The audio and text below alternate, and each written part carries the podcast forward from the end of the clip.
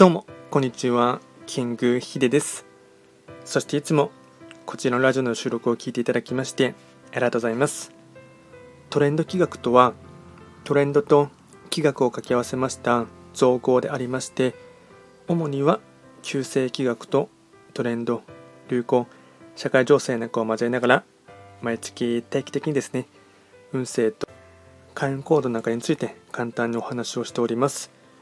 で今回はですね毎日の更新のものでして暦のメッセージをやっていきたいかなと思いますが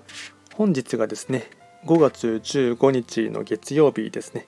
また新たな週が始まるかなと思いますし、まあ、ちょうど15日なので、まあ、折り返し地点になりますかね早速やっていこうかなと思います。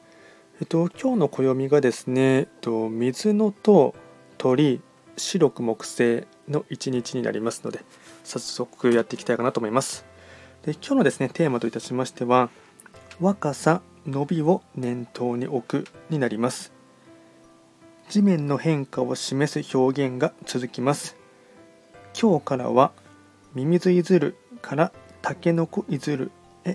タケノコが主役となる期間へと移行します。これはミミズが柔らかくした地面から準備していた若い命が芽生えるという現象を暦へ当てはめて表現しているためです。この期間でのキーワードは若さや伸びるになります。この連想のバリエーションこそ暦を読み解き伝えることの行為であり奥義であるのです。若さ、伸びを念頭に置く。で少しですね、えっとまあ、若さっていうとですね、ちょっといろいろと語弊があるかもしれませんが、これはですね、まあ、いわゆるですね、年齢とかのことではなくて、その自分がですね、どう思っているかとかですね、あとは、うん、人生に対する姿勢のことが若さとかっていうところがありますので、でもう一つですね、かあと経験としてですね、自分より若い人にですね、何かチャンスを分け与えるっていうこともですね、一つのご利益行動になります。あとは今日のですね、ラッキーフードに関しましては、もずくですね、もずく。まあ、もずくもわりかしですね、あのまあ、季節的にですね、まあ、スーパーとかでいつでも買えるかなと思いますので、ぜひとも積極的に食べてほしいかなと思います。あとは毎度ながらですね、その日の非番を見ながらフリートークしていこうかなと思いますが、今日がですね、5月15日で白く木星中級の1日ですね。えっと、白く木星中級になりますので、まあ、年番と全く同じですね、えっと、非番になりますが、